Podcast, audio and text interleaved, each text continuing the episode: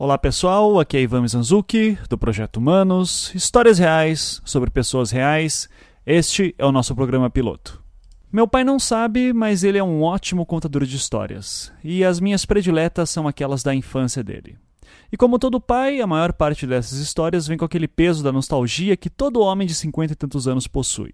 Coisas do tipo: no meu tempo a cidade era bem mais segura, sabia que seu tio deixava o carro destrancado na rua, enfim, você deve saber o que eu estou falando. De tantas histórias que falam sobre uma época em que tudo era mais simples, há uma que a gente dá muitas risadas nos jantares de família. Nela, meu pai ainda é criança e leva uma surra. Numa madeireira. Então, na verdade, eu vou te fazer uma pergunta. Eu vou te fazer é, daqui a pouco algumas perguntas sobre a, a história da tua briga lá do Cepilho. Para quem não sabe, cepilhos são aquelas raspas de madeira que ficam depois que você corta ela.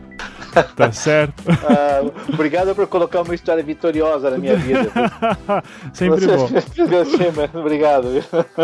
Esse é meu pai, Emerson. Meu nome é Emerson, tenho 54 anos, casado, dois filhos. Quando meu pai tinha uns 7 anos, meus avós se mudaram com ele e meu tio para uma vila aqui em Curitiba chamada Caetê.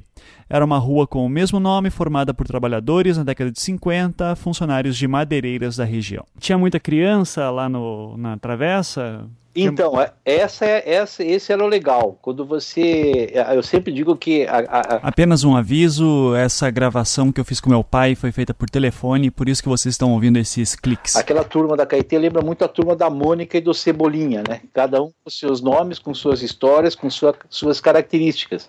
Eram muitas crianças, basicamente na mesma faixa de idade é, uma diferença aí de, de dois, três anos, e a gente fez uma turma muito, muito, muito legal mesmo. Tem, tem, tem boas lembranças. E numa época em que não havia videogames ou internet, as brincadeiras na vila eram aquelas que você já pode imaginar: andar de bicicleta, bolinha de gude, empinar pipa, futebol e, claro, brigas. Mas uma atividade que vocês tinham também era brigar, né? Você... é verdade, é verdade, é verdade. Como todos, como todo bom moleque da época, é, é a gente brigava. E evidentemente que não era uma briga maldosa, que nem é hoje, não tem faca, não tinha nada. Era briga de briga. Então você tinha lá, de repente você jogava, estava jogando bola, dava um, um, um, encontro mais forte e já e a turma você sabe né? A turma de moleque em vez de parar eles iam brigar ainda brigavam pau pau pau quer dizer queriam brigar mesmo né? Uhum, eles queriam na realidade ver briga ninguém fazia nada para separar só separava depois que a coisa estava bem feita. E foi neste cenário de inocência e juventude em que brigas faziam parte das brincadeiras de crianças que meu pai enfrentou um dos maiores desafios da sua vida até então. E seu nome era Carlinhos.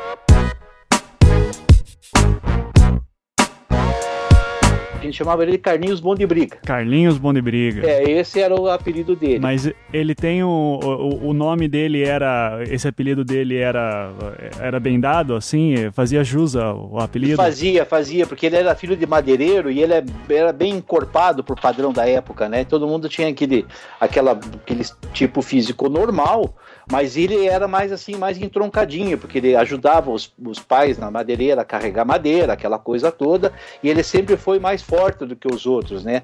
E justamente por ele ser mais forte, cada vez que ele era intimado, ele brigava e sempre ganhava, né? Meu pai tinha 10 anos, o Carlinhos, o bom de briga, 12. Era mais velho, mas isso não importava. A diferença para essa faixa de idade é uma diferença significativa, mas, mas não importa. Eu, não, a gente não pensava nesse tipo de coisa. Você queria brigar e pronto, porque a gente é de uma geração que, que você não se, não, não, não se levava desaforo para casa, né? Então se brigava e tinha que ganhar. E se reclamasse pro pai, o pai ia lá e dizia assim: vai lá e brigue de novo, porque não tem.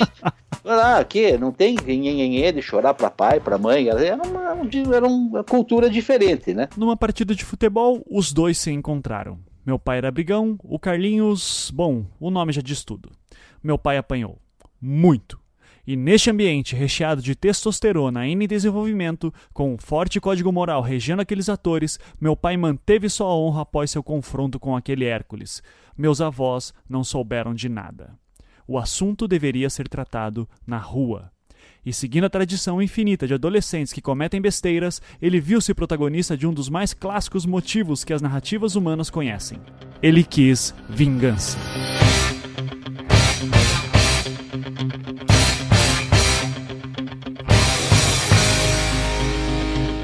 E teve um dia que a gente se encontrou de novo e começamos a trocar xingamento.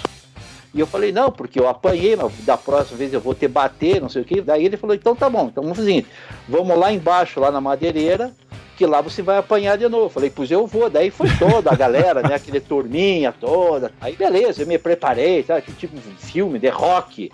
Fiquei me, me mexendo meus braços tal, e todo mundo descendo, e todo mundo desceu lá pra lá. Todo Daí você descia a rua Caetê, não é na travessa, a rua Caetê, que é a rua principal, onde hoje é o Sebrae.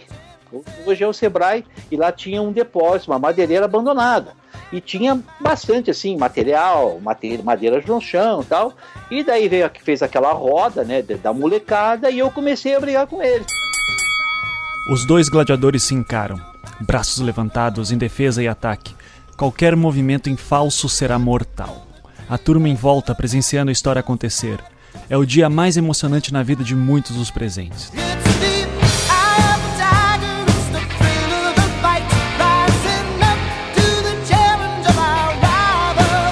É dado o primeiro soco.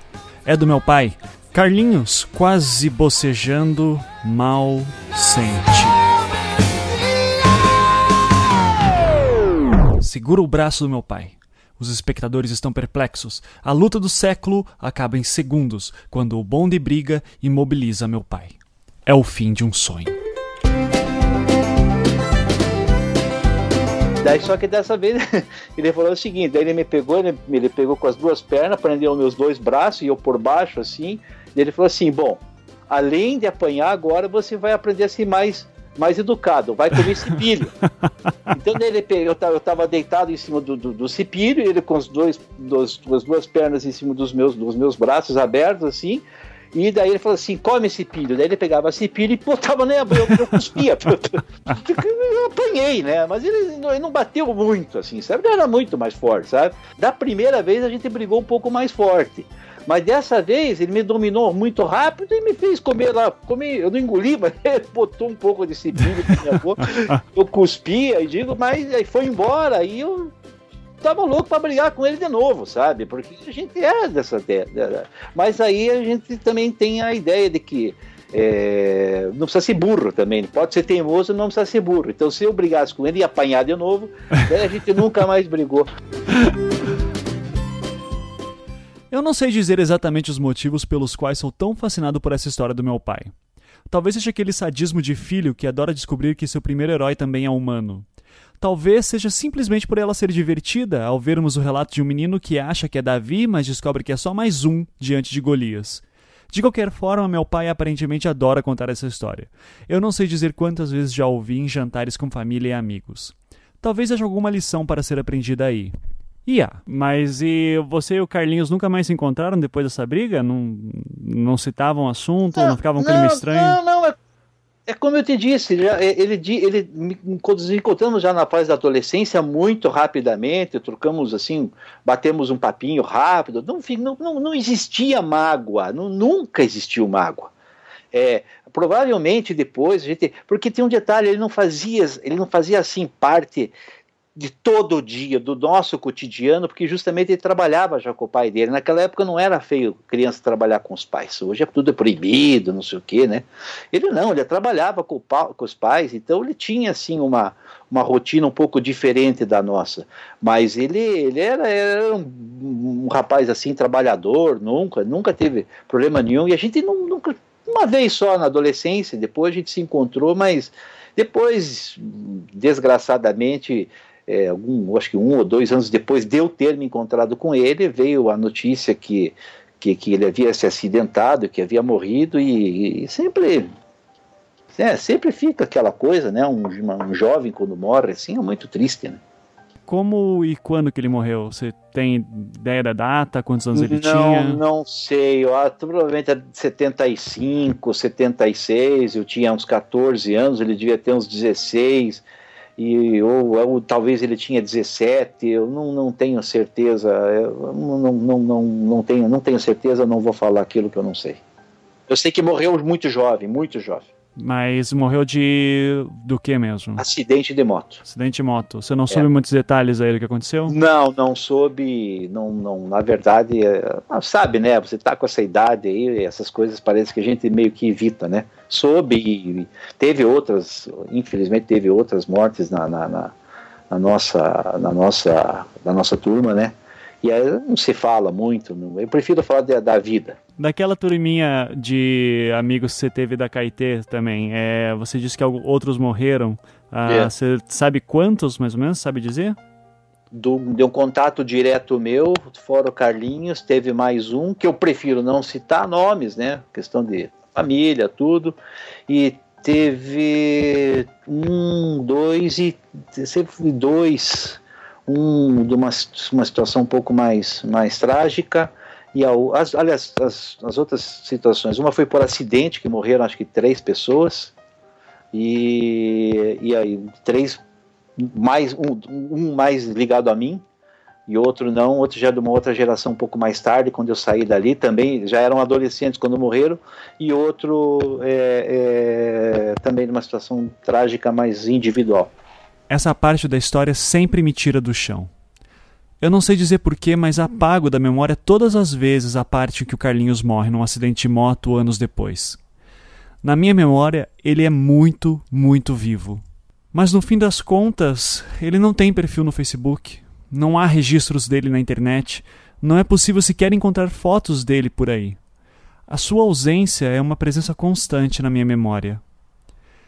E se por um lado meu pai comparava a sua turma de amigos de infância à turma da Mônica, é muito estranho imaginar o Cebolinha enfrentando a situação de morte do Cascão, ou que a turma da rua descobre que a Magali se suicidou. Parece colocar em xeque toda a inocência que aquele tempo de ouro da infância quer preservar na memória. Os problemas, a vida adulta, a finitude, essas coisas batem às nossas portas sem pedir licença. Nos sentimos pequenos, frágeis. Quando você pensa em todas essas mortes de amigos é, de infância que morreram jovens, inclusive, como é que você se sente? Ah, é muito esquisito. É uma sensação muito, muito esquisita. Não, não porque, é, a, claro, você tem aquele choque da época, né? Você tem aquele susto, né? Mas você simplesmente, você, na, na verdade, você se coloca, porque hoje eu sou o seu pai, né? E a gente se coloca no lugar dos pais na época que eu conhecia todos eles, né? Então você se coloca, você imagina o sofrimento da, da, da inversão da natureza, né? É a pior tragédia que pode existir na vida de uma pessoa é a inversão da ordem natural das coisas, né? Então eu me lembro, é, é foi muito muito difícil assim para essas famílias, né?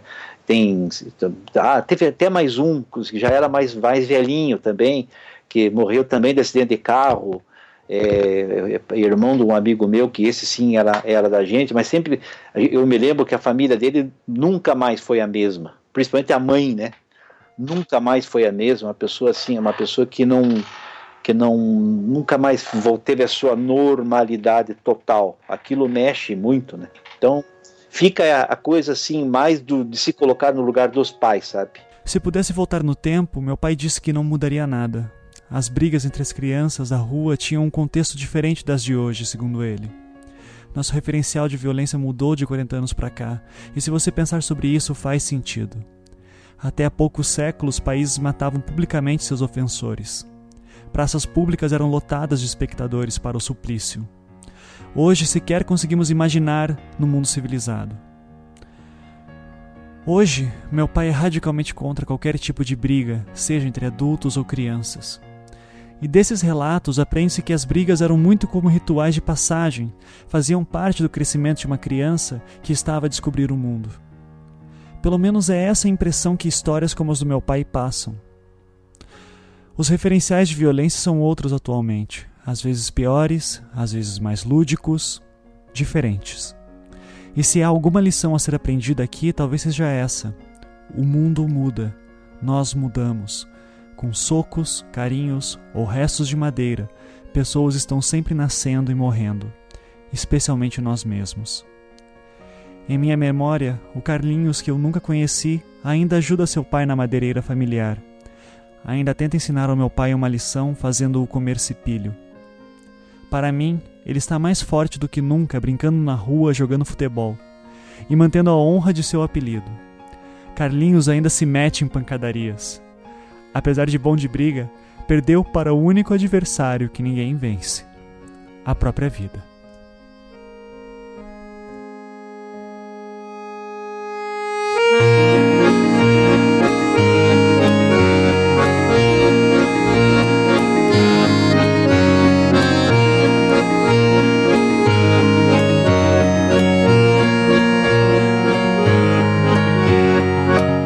Você acabou de ouvir o episódio piloto do Projeto Humanos, histórias reais com pessoas reais. A história de hoje foi sobre meu pai, Emerson Mizanzuki, e sua briga com o Carlinhos Bom de Briga. A trilha sonora do programa de hoje foi composta pela música Eye of the Tiger, da banda Survivor, a música Despertar, de Felipe Aires e outras disponíveis na biblioteca do Logic Pro 10.